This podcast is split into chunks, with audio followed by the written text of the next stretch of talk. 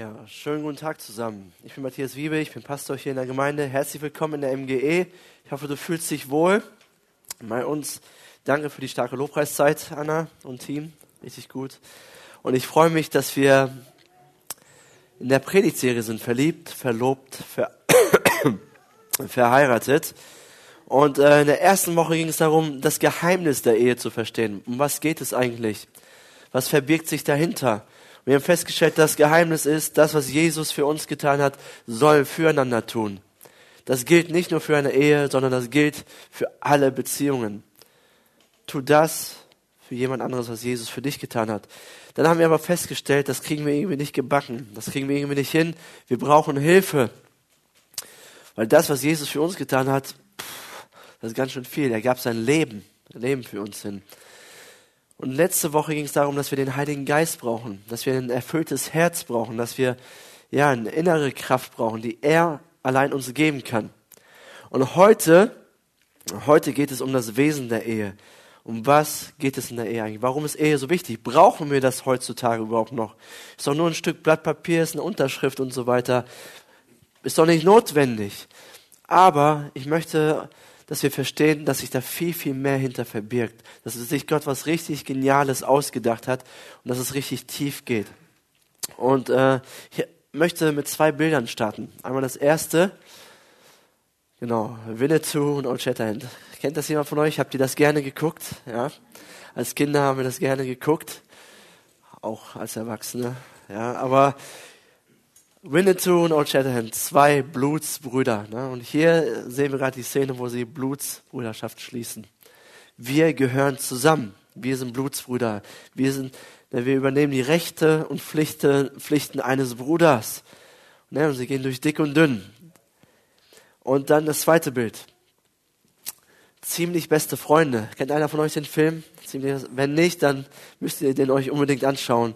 Das ist Philipp, der da sitzt, ne, im Rollstuhl, der ist gelähmt am ganzen Körper, kann nur noch seinen äh, Kopf bewegen. Und das ist ein Pfleger, der da zufällig hinzukommt.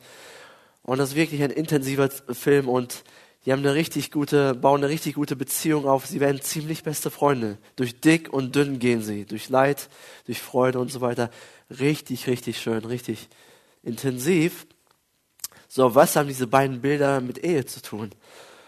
Wenn, wenn ihr die Predigt aufmerksam verfolgt, werdet ihr feststellen, ganz, ganz viel hat das damit zu tun. Und ich möchte starten mit dem ersten Punkt, was Ehe eigentlich bedeutet. Die Ehe ist ein Bund. Sag mal Bund. Sie ist ein Bund. Ich erkläre, was das bedeutet, Bund. Zum Beispiel sagt Jesus in Matthäus 19, Vers 4 bis 6, sagt er, habt ihr nicht gelesen, das sagt er zu den Pharisäern, habt ihr nicht gelesen, dass der Schöpfer am Anfang die Menschen als Mann und Frau erschuf. Und dass er gesagt hat, deshalb wird ein Mann Vater und Mutter verlassen und sich mit seiner Frau verbinden. Und die zwei werden ein Leib sein, ein Leib. Sie sind also nicht mehr zwei, sondern ein Leib. Darum was Gott zusammengefügt hat, soll der Mensch nicht trennen. Oder was Gott zusammengefügt hat, soll der Mensch nicht scheiden.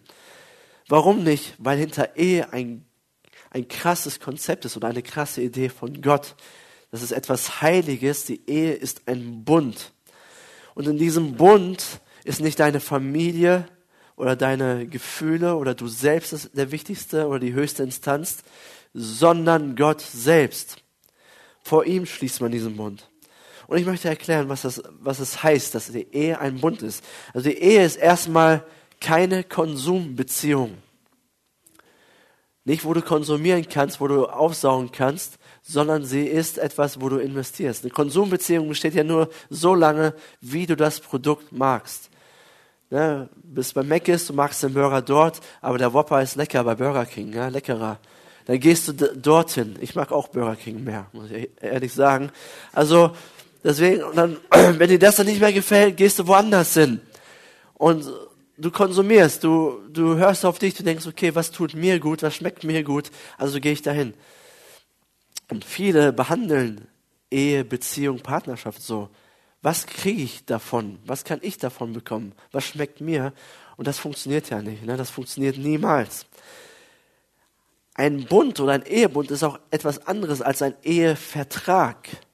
Ich weiß, es gibt Eheverträge, wo man Dinge abklärt und so weiter, aber das ist keine Ehe. Und es ist auch nicht notwendig, wenn man versteht, was ein Bund ist. Da habt ihr schon mal einen Vertrag durchgelesen. Keine Ahnung.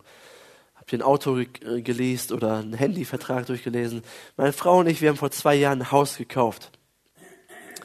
Und da mussten wir auch ganz viele Verträge unterzeichnen. Auch einen Bankkredit mussten wir unterzeichnen. So, wisst ihr, was da drinnen steht? Da steht ganz schön viel drinnen, viel Kleingedrucktes. Aber im Kern steht drinnen, wenn ihr die Raten nicht bezahlt, seid ihr euer Haus los und äh, ja, seid ihr raus, verliert ihr alles, was ihr habt. Das steht im Vertrag. Also ein Vertrag ist auf, Misspr äh, auf Misstrauen aufgebaut. Man befürchtet den Worst Case, ne, das Schlimmste. Und man will sich davor schützen. Man will das Schlimmste nicht erleben. Denn ein Vertrag hat die eigenen Rechte im Blick und weicht vor der Verantwortung zurück. Ein Vertrag hat den persönlichen Nutzen im Blick. Was habe ich davon? Wie kann ich mich absichern? Wie kann ich mich schützen? Und Ehe, ein Ehebund ist etwas völlig anderes. Manche sehen die Ehe vielleicht so als eine Konsumbeziehung oder ein, ein Vertrag. Vielleicht sagen sie das nicht laut, aber sie handeln so. Man will persönliche Vorteile, persönlichen Nutzen davon bekommen. Ich will zum Zug kommen. Aber in, einer, in einem Bund ist die Beziehung oder ist die Ehe wichtiger als ich selbst als meine Bedürfnisse. Es hat etwas mit opferbereiter Hingabe zu tun. Ich möchte das veranschaulichen. Ich habe einen Sohn, der heißt Ben und er ist einfach wundervoll, wunderbar. Ich liebe ihn über alles, wenn ich ihn sehe. Boah, dann bin ich einfach nur glücklich, ja. Manchmal auch ärgerlich, aber oft sehr, sehr glücklich und freue mich einfach über ihn. Und aber wenn man das mal so zu Ende überlegt, ist eigentlich habe ich nicht viel von ihm. Also ich bekomme kein Geld von ihm, äh, zahl bitte deine Miete hier, solange deine Füße unter meinem Tisch sind, hast du hier mitzuhelfen. Ich habe nichts von ihm. Äh, ich muss investieren. Und wenn man sagt, ja, Kindern bis zum 18. Lebensjahr, der Erstgeborene oder die Erstgeborene kostet 130.000 Euro ungefähr im Durchschnitt. Boah, kannst du dir fast ein Haus von kaufen. Also ganz schön, ganz schön viel Kohle. Man investiert und gibt und gibt Liebe rein, kann nicht schlafen nachts, äh, muss trösten, muss da sein, einfach, ne? Und man hat nicht viel davon, aber trotzdem als gute Eltern sagt man ja nicht, okay, das ist mir jetzt zu viel, ich gehe jetzt, sondern man gibt gerne. Man investiert sich gerne. Und warum tut man das? Weil es eine Bundesbeziehung ist, weil es ein Bund ist. Du hast gesagt, ich übernehme Verantwortung. Und Eltern, die das nicht machen, ja, die sind, da kommt das Jugendamt, ja. Da kommt das Jugendamt und nimmt die Kinder weg. Das ist ein Tabuthema für uns. Sowas macht man nicht. Eltern haben sich um ihre Kinder zu kümmern. Deswegen, die Ehe ist ein Bund. Man pocht nicht auf seine eigenen Rechte, man konsumiert nicht, sondern man gibt und man liebt. Und das ist die größte Freude. Man sagt ja auch, Blut ist dicker als Wasser. Und in der Bibel wurde ein Bund oft mit Blut geschlossen. Ne? Zum Beispiel das Alte Testament, der erste Teil der Bibel, wenn Gott einen Bund mit Menschen gemacht hat, zum Beispiel mit Abraham, dem Vater des Glaubens, eine ganz wichtige Persönlichkeit in der Bibel, hat er ein Tier dafür schlachten lassen. Ein Tier musste bluten. Im Neuen Testament wurde der neue Bund, in dem wir leben, auch mit Blut beschlossen. Und zwar Jesus Christus hat am Kreuz sein Blut für uns gegeben für dich. Und hat praktisch, praktisch mit uns so einen Blutsbund geschlossen. So wie Winnetou und Old Shatterhand, so ein bisschen. Nur noch viel intensiver. Wir sind Blutsbrüder mit Jesus. Er, und das bedeutet, Jesus hat einen Bund mit uns geschlossen. Das bedeutet, er hat alles gegeben. Er hat sein Leben gegeben und er verbürgt sich mit seinem Blut, mit seinem Leben für uns. Es bedeutet, er lässt dich nicht alleine, er lässt dich nicht im Stich, er, er, er wird sich von dir, dir nicht trennen, er wird sich nicht scheiden lassen, auch wenn du Fehler machst, auch wenn du Macken hast, wird er dich nicht allein lassen, auch wenn du nicht alles richtig machst. Jesus wird immer an deiner Seite sein und wird dich niemals alleine lassen, dich niemals böse angucken und dann sagen, jetzt ist genug, jetzt musst du alleine weitergehen, sondern er bleibt immer an deiner Seite. Warum? Weil er mit seinem Blut das versprochen hat, weil er mit seinem Blut bezahlt hat und gesagt, ich lass dich nicht los, egal was kommt, so sehr liebe ich dich. Du kannst machen, was du willst, ich liebe dich trotzdem. Ich trenne mich nicht von dir. Er ist treu. Das ist auch Hammer, ein Hammergott, oder? So ein Gott will ich nachfolgen, wirklich. Auch wenn ich ihn nicht fühle, auch wenn ich ihn nicht immer spüre oder sehe oder ich denke, er, weit, er ist weit weg. Aber ich weiß, er ist mit mir und er lässt mich auch in den größten Katastrophen meines Lebens nicht alleine. Und auch nicht, wenn ich Fehler mache. Das bedeutet ein Blutsbund. Das bedeutet, Ehe ist ein Blutsbund, weil ich verspreche, ich lasse dich nicht alleine. Ich kenne deine Macken, ja. Ich weiß nicht, vielleicht hat dein Partner keine Macken, ja. Aber meine Frau schon, ne. Aber das Ding ist, ich auch. Ich habe auch ganz viele, wahrscheinlich noch mehr als sie. Aber wir haben versprochen, vor Gott, wir halten trotzdem zusammen. Wir werden an uns arbeiten. Klar, werden wir auch die Wahrheit sagen, aber nicht wegen jedem kleinen Fehler oder wenn ich nichts mehr fühle oder wenn es nicht mehr sich richtig anfühlt, ja gut, dann trennen wir uns. Nein, auch wenn wir nichts fühlen, wir bleiben zusammen. Wir arbeiten an unserer Beziehung. Das haben wir, sagen wir bildlich gesprochen, mit unserem Blut besprochen, wie Winnetou und Old Shatterhand. Da gibt es kein Blatt Papier zwischen. Soweit es uns möglich ist, klar gibt es Gründe für Trennung und Scheidung und ich möchte auch überhaupt kein schlechtes Gewissen hier machen oder so, versteht mich richtig, ja. Jesus gibt auch Ausnahmen, aber das ist nicht im Gottes Sinne, weil das tut weh, das verletzt. Gott kann alles heilen, ja.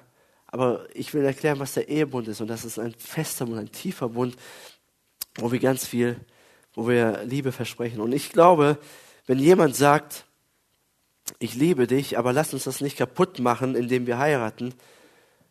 Vielleicht, vielleicht hast du den Satz auch schon mal gehört. Da meint er eigentlich, ich liebe dich, aber nicht genug, um mein Leben für dich zu geben.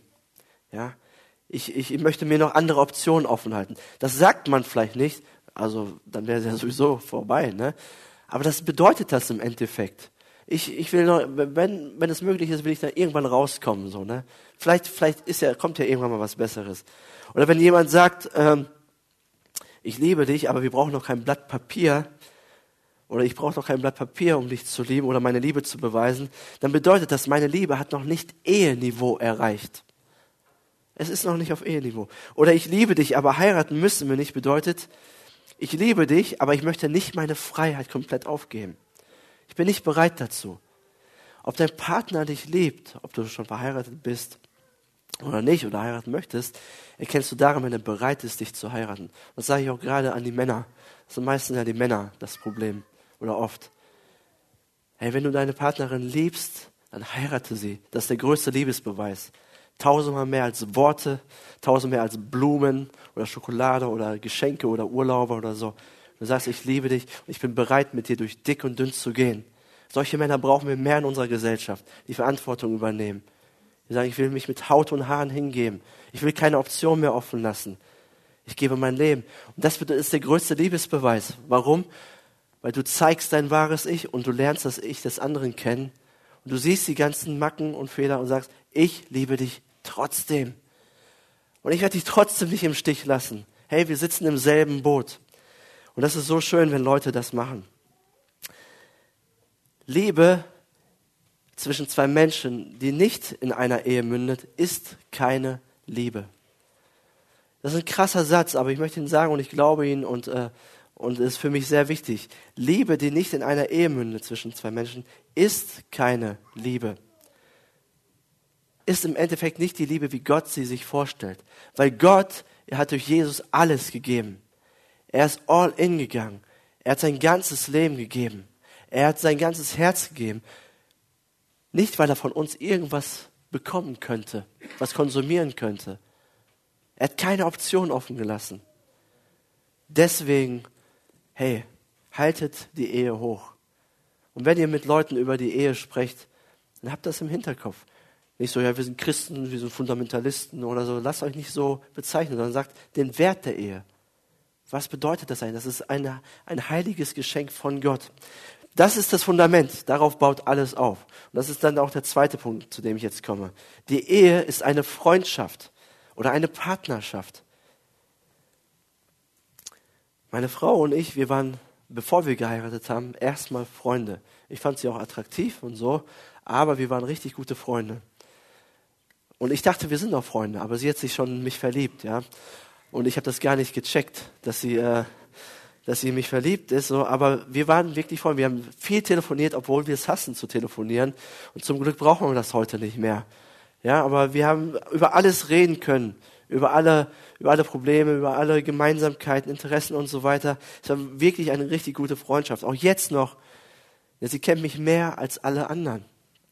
Sie weiß, wie es mir geht. Wenn es mir nicht gut geht, sieht sie das sofort. Manchmal weiß sie sogar, wenn ich was sage, äh, ich wusste, dass du das jetzt sagst, ne, oder sie weiß, was ich denke und so. Ein richtiger Freund. Das Ding ist, wir wählen unseren Partner oft nicht danach, ob sie unsere Freunde werden können. Ne? Wir sehen nicht jemanden und sagen, okay, hat dieser Mensch das Potenzial, mein bester Freund zu sein? Sondern wie wählen wir meistens unseren Partner? Ist der attraktiv, oder? Oder sie attraktiv? Wie ist das Gesicht, ihr Lächeln? Ne, was macht sie so beruflich? Oder er, kann er mich versorgen, so, ne? Verdient er genug Kohle oder nicht? Hat er Hobbys? Keine Ahnung. Ist die Nase zu groß, zu klein? All, all diese Kriterien haben wir zuerst. Die sind auch wichtig. Ich bin froh, dass meine Frau richtig attraktiv ist, ja. Das ist mir auch schon sehr, sehr wichtig. Aber wichtig ist auch, sind wir Freunde? Können wir in der Freunde? Kann dein Partner der beste Freund sein? Ist dein Partner der beste Freund? Das ist die entscheidende Frage, weil Ehe darauf basiert. Ich möchte eine Bibelstelle lesen. Aus 1. Mose 1, 1. Mose 2, Vers 18. Dort steht, und Gott der Herr sprach, es ist nicht gut, dass der Mensch allein sei. Was ist passiert? Wie kommt Gott zu so einem Fazit? Erstmal sehen wir in der Schöpfungsgeschichte, Gott hat alles geschaffen und er hat alles wunderbar gemacht und er hat gesagt, es ist alles gut. Ist alles sehr gut. Dann hat er Adam geschaffen, den Mann. Und hat gesagt, das ist sehr gut, die Krone der Schöpfung. Und auf einmal sagt Gott, nee, es ist doch nicht alles sehr gut. Irgendwie hat sich der Mann verändert, der ist irgendwie so einsam, so traurig. Ne? Hängt er da im Garten rum, im Paradies, und weiß nicht, nichts mit seiner Zeit anzufangen. Irgendwie ist das nicht gut. Irgendwie fehlt da was. Und Gott sagt, es ist nicht gut. Warum ging es Adam nicht gut? Er hatte doch alles. Keine Sorgen, keine Nöte, genug zu essen. Die intensivste Beziehung zu Gott, die man jemals haben kann. Und es ist nicht gut. Wieso? Es reicht doch, wenn wir eine Beziehung zu Gott haben, oder? Ist doch super. Das reicht doch. Da sind wir doch glücklich. Jesus ist die Nummer eins. Aber Gott sagt, ja, das ist schon wichtig, dass ihr eine Beziehung mit mir habt. Aber es ist auch wichtig, dass ihr Menschen in eurem Leben habt. Dass ihr nicht alleine seid. Menschen sind genauso wichtig. Deswegen sagt Jesus auch, dem, auch in dem größten Gebot, wo er die ganze Bibel zusammenfasst, sagt, liebt Gott und liebt Menschen. So, in meinen Worten. Für, für, für Jesus sind Menschen ganz wichtig. Wir brauchen Menschen in unserem Leben. Und was war Gottes Antwort auf Adams Dilemma? Er sagt in 1. Mose 2, Vers 18, ich will ihm eine Hilfe machen, die ihm entspricht. Ich will ihm eine Hilfe machen, die ihm entspricht. Und das war Eva. Ne? Jetzt denken wir Männer, yes, eine Hilfe für uns. Ne? Die Frau holt mein Bier, macht alles für mich, so, ne? macht den, schmeißt den ganzen Haushalt. Sie hilft mir ja, ne? Richtig gut, richtig gut gemacht, Gott. Gute Idee. Aber das bedeutet das eigentlich nicht.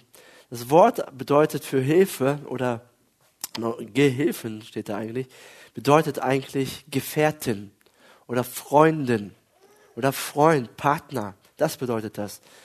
Und sinngemäß bedeutet das, okay, das ist ein Partner, ein Freund, der mit dir zusammen ein Ziel verfolgt. Das bedeutet eigentlich dieses Wort. Nicht, ein, nicht dein Lakai, nicht dein Sklave, ne, nicht dein Bedienstete, sondern ihr seid Partner, die zusammen ein Ziel verfolgen. Und das macht eine Freundschaft aus, oder? Wenn ihr gemeinsame Ziele habt, gemeinsame Interessen habt. Das macht eine Beziehung, das macht eine Beziehung spannend. Und ich möchte über Freundschaft ein bisschen sprechen. Was bedeutet es, dass dein Ehepartner Freund ist?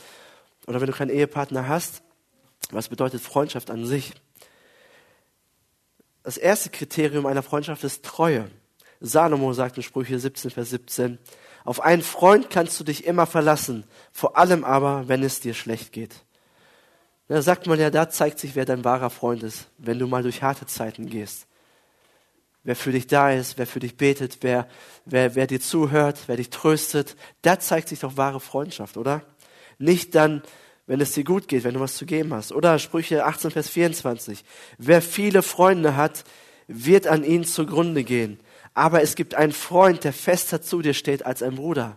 Deine Frau, dein Ehemann sollte fester zu dir stehen wie dein Bruder.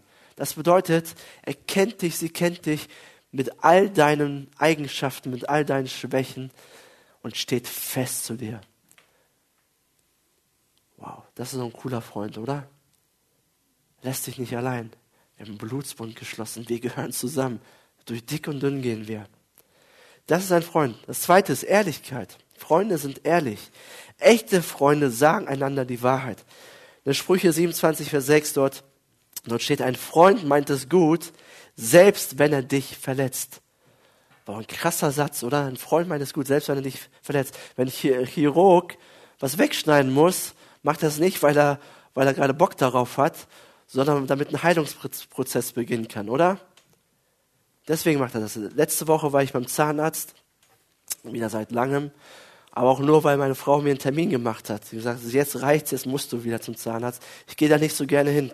Kann mich einer verstehen von euch, wo ich da nicht so gerne hingehe? Naja, auf jeden Fall bin ich bei dem besten Zahnarzt, den es gibt, glaube ich, in Pein in Woltorf ist der. Der ist richtig, richtig gut. Da bin ich immer nach zehn Minuten raus. Ne? Ich komme sofort dran und bin dann wieder raus. Und und er ist auch total nett, total höflich. Auf jeden Fall, solange ich hier in Peine bin, musste noch nicht gebohrt werden. Das ist richtig gut. Ne? Deswegen bin ich auch so schnell raus. Aber Zahnstein muss entfernt werden. Das finde ich genauso schlimm. Oder nicht genauso, aber finde ich auch schlimm. Ne? Dann bohren die da im Mund und mit der Klammer machen den Mund auf und dann sagt er zu mir, äh, entspannen Sie sich doch mal, Herr Webe. Sie sind so verkrampft, ne? Mit ihren Lippen, äh, mach einfach mal locker, ne? dann komme ich da besser dran und so. Aber das geht mir echt. Aber er will mich gar nicht ärgern, habe ich festgestellt. Der meint es nur gut mit mir. Der, der, der will mir helfen. Der will, dass meinen Zähnen gut geht. Dann hat er gesagt, okay, das nächste Mal kommen sie im halben Jahr wieder. Dann ist es nicht ganz so viel, ne? dann ist es besser. So, ja, mal gucken, muss ich meiner Frau sagen, die muss das, den Termin machen. Aber echte Freunde sagen die Wahrheit. Und das tut manchmal weh, aber das ist gut für dich. Besser so als anders. Freunde sagen sich die Wahrheit. Und gerade in der Ehe ist es auch wichtig, dass man sich die Wahrheit sagen kann. Dass man sein Herz ausschütten kann. Dass man nicht erstmal überlegen muss, ja, darf ich das jetzt sagen oder nicht sagen? Wie kann, wie kann ich das meiner Frau sagen? Welches Mittel wende ich an? Und äh, nein, in der Ehe musst du dahin kommen, dass du dir alles sagen kannst. In Liebe, nicht verletzend, aber du sollst alles sagen können. Alles, was auf deiner Seele brennt.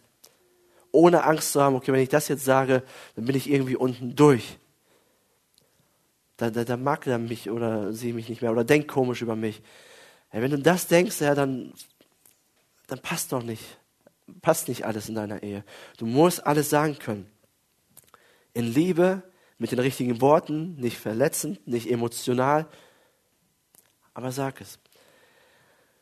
Aber was eine Ehe noch ausmacht, sind gemeinsame Ziele dass du gemeinsame Ziele hast, wie ich gesagt habe. Du brauchst gemeinsame Ziele, du brauchst gemeinsame Werte, gemeinsame Dinge, die du tun möchtest, wo du auf dem Weg zusammen dich unterstützt, vorwärts zu kommen. Deswegen frag dich, wenn du Ehepartner hast oder heiraten möchtest, habt ihr gemeinsame Ziele? Habt ihr die gemeinsamen Werte? Und wenn nicht, möchte ich dir sagen, wird das schwierig. Weil so kann eine gute, funktionierende Ehe nicht funktionieren, wenn es keine Gemeinsamkeiten gibt. Und ähm, Christine und ich, wir haben so ein paar gemeinsame Ziele. Wir haben mehrere, aber ein paar möchte ich euch mitgeben. Einfach so als Hilfestellung, als praktisches Beispiel. Was könnte denn ein gemeinsames Ziel sein? Wir haben das nicht irgendwo aufgeschrieben, aber das sind so, so die Dinge, wonach wir eigentlich leben. Und äh, die möchte ich euch jetzt mitgeben. Und die sollen euch inspirieren. Das heißt nicht, das sollt ihr jetzt genauso machen, aber das ist uns wichtig. Und ich habe sie auch gefragt, ob das so stimmt. Sie meinte, ja, also sie hat es durchgewunken. Also passt das ungefähr. Das Erste ist, was uns wichtig ist, wir wollen Spaß zusammen haben. Oder wir werden Spaß zusammen haben. Wir wollen einander genießen. Wir wollen nicht nur einfach nebeneinander herleben und äh, uns dann den ganzen Tag arbeiten, abends kommen wir nach Hause, sind kaputt und haben keine Zeit mehr füreinander. Nein, wir wollen zusammen Spaß haben. Wir wollen gemeinsame Sachen machen.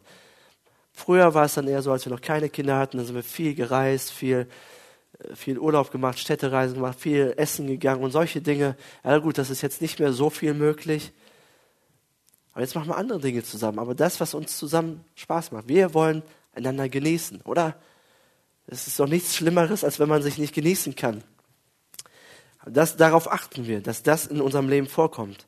Und das Zweite ist, wir werden eine fröhliche Familie bauen. Wir wollen fröhlich sein.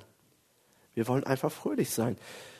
Das ist uns ganz, ganz wichtig, dass wir nicht nur wir beide Spaß haben, sondern dass es sich auf unsere Kinder überträgt, auf die ganze Familie. Andy Stanley, ein Pastor, aber den man nicht kennen muss, aber von dem habe ich den Satz, der hat mal Folgendes gesagt. Er hat gesagt, wir wollen die Familie so gestalten, dass die Kinder gerne mit uns zusammen sind, auch wenn sie nicht müssen.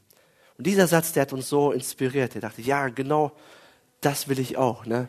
Denn wenn die Kinder mal groß sind und nicht mehr mit uns zusammen sein müssen, aus dem Haus sind, ey, dann hätte ich das so gerne, dass sie gerne zu uns kommen. Oder dass sie gerne Zeit mit uns verbringen. Und nicht so, oh nee, nicht schon wieder so öde mit Papa und Mama, ne? So langweilig, die können sich ja selber nicht riechen, ne? Und dann müssen wir jetzt da hin und Weihnachten, oh nein, Weihnachten, mein, lass, das, lass den Kelch an mir vorüberziehen. Nein, ich will, dass sie gerne kommen. Aber die Saat sähst du heute. Die Saat sähst du in deiner Ehe. Wie gehst du mit deinem Partner um? Habt ihr Spaß zusammen? Seid ihr gerne zusammen? Vermittelt ihr das? Beide? Habt ihr gemeinsame Ziele?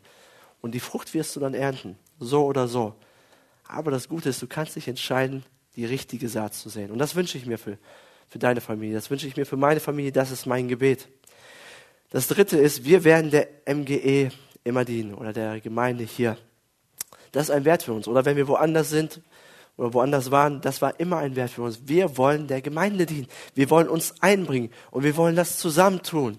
Nicht nur ich, nicht nur sie, sondern gemeinsam. Und das hat so eine Kraft, wenn ihr anfangt, zusammen zu dienen. Wir haben festgestellt, das ist so eine Art, wo, wie wir, wie wir beide geistlich wachsen können, wenn wir zusammen etwas machen, wenn wir in gemeinsamen Projekten arbeiten, uns darüber austauschen. Wir haben gesagt, wir wollen unsere Zeit, wir wollen unsere Talente, wir wollen unsere Finanzen in die MGE investieren, um das Reich Gottes zu bauen. Das ist uns ganz wichtig, weil Jesus hat gesagt, trachtet zuerst nach dem Reich Gottes. Macht das Reich Gottes zur ersten Priorität.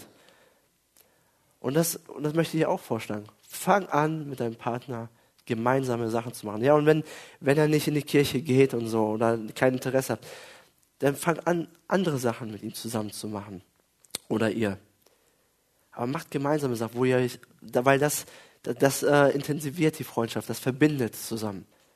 Mach nicht Dinge nur alleine. Sei nicht immer jeden Abend irgendwo weg oder ihr seid immer unter, immer woanders, sondern macht, macht so viel wie möglich, wenn es geht, gemeinsam. Und das wird eure Freundschaft stärken.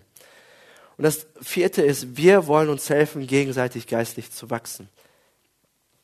Michelangelo wurde mal gefragt, äh, wie er seine David-Skulptur geschaffen hat, was er gemacht hat. Und er hat dann gesagt, ich habe in den Marmor hineingeschaut und dann alles weggemeißelt, das nicht David war. Und das ist Gottes Plan mit deinem Leben. In Römer 8, Vers 29, da sagt Paulus Folgendes. Er sagt, schon vor aller Zeit hat Gott die Entscheidung getroffen, dass sie ihm gehören sollen. Das heißt, wir gehören ihm. Wir sollen zu ihm gehören. Darum hat er auch von Anfang an vorgesehen, dass ihr ganzes Wesen so umgestaltet wird, dass sie seinem Sohn gleich sind. Er ist das Bild, dem sie ähnlich werden sollen. Das heißt, Gottes Plan mit dir ist, dass du seinem Sohn Jesus Christus, so wie er uns im Neuen Testament und im Alten Testament offenbart ist, dass wir so werden wie er vom Charakter. Dass wir andere Menschen werden, dass wir verändert werden. Und Gott ist dabei, aus dir eine prächtige Skulptur zu hauen. Er sieht schon viel mehr, als ich in dir sehe. Und er ist fleißig am Wegmeißeln, damit etwas richtig Schönes aus dir wird. Und das ist so wichtig zu verstehen, auch für Ehe und Partnerschaft. Weil das tut Gott bei deinem Partner genauso. Er macht eine richtig schöne Skulptur daraus. Und in der Ehe haben wir die Aufgabe, oder was hilfreich dabei ist, einfach zu wissen, okay, mein Partner ist noch nicht die Skulptur, die er sein soll, aber ich auch nicht. Aber wir helfen uns gegenseitig, das zu werden, was Gott geplant hat. Wir wollen zusammen geistlich wachsen, in unserer Beziehung zu Jesus wachsen. Wir nehmen uns das zusammen vor und wir helfen einander, indem wir die Wahrheit sagen, indem wir füreinander beten, indem wir gemeinsam in den Gottesdienst gehen, indem wir zusammen dienen. Das ist unser Ziel. Und dann siehst du auf einmal, okay, es entsteht was Wunderschönes. Und ich habe auch nicht so blöde, unrealistische Erwartungen an meinen Partner. Hey, wir sind auf dem Weg. Ganz entspannt. Jesus macht das. Wenn wir bereit, wenn wir das wollen. Er verändert uns. Und das ist das schönste gemeinsame Ziel, was man haben kann. Und frag dich, habt ihr beide denn dasselbe Ziel? Auch jetzt in der geistlichen, ähm, jetzt zu diesem Punkt gesprochen. Habt ihr dasselbe Ziel? Wenn nein, warum nicht? Könnt ihr zu diesem gemeinsamen Ziel kommen? Und ich empfehle, habt dieses gemeinsame Ziel. Das macht vieles einfacher. Und das ist einfach, die Freundschaft wird intensiver. Und ich glaube, die Ehe hat das größte Potenzial, Freundschaft zu bauen. Dein Ehepartner kann dein bester Freund werden. Noch besser als dein Kumpel oder so. Warum? Weil in einer Ehe kommt die natürliche Komponente hinzu, gemeinsame Ziele, Spaß zusammen haben. Es kommt die geistliche Komponente hinzu. Wenn ihr beide Christen seid und das wollt, ja. Und es kommt, es kommt die romantische Ebene auch dazu. Romantik ist auch ganz wichtig. Also Sexualität gehört auch in die Ehe und es ist etwas Schönes, etwas Gesundes. Und deswegen hat der Ehe, ist dein Ehepartner dein bester Freund oder sollte es sein. Amen. Okay. Lass uns beten und lass uns beten, dass Gott es in unserer Ehe bewirkt.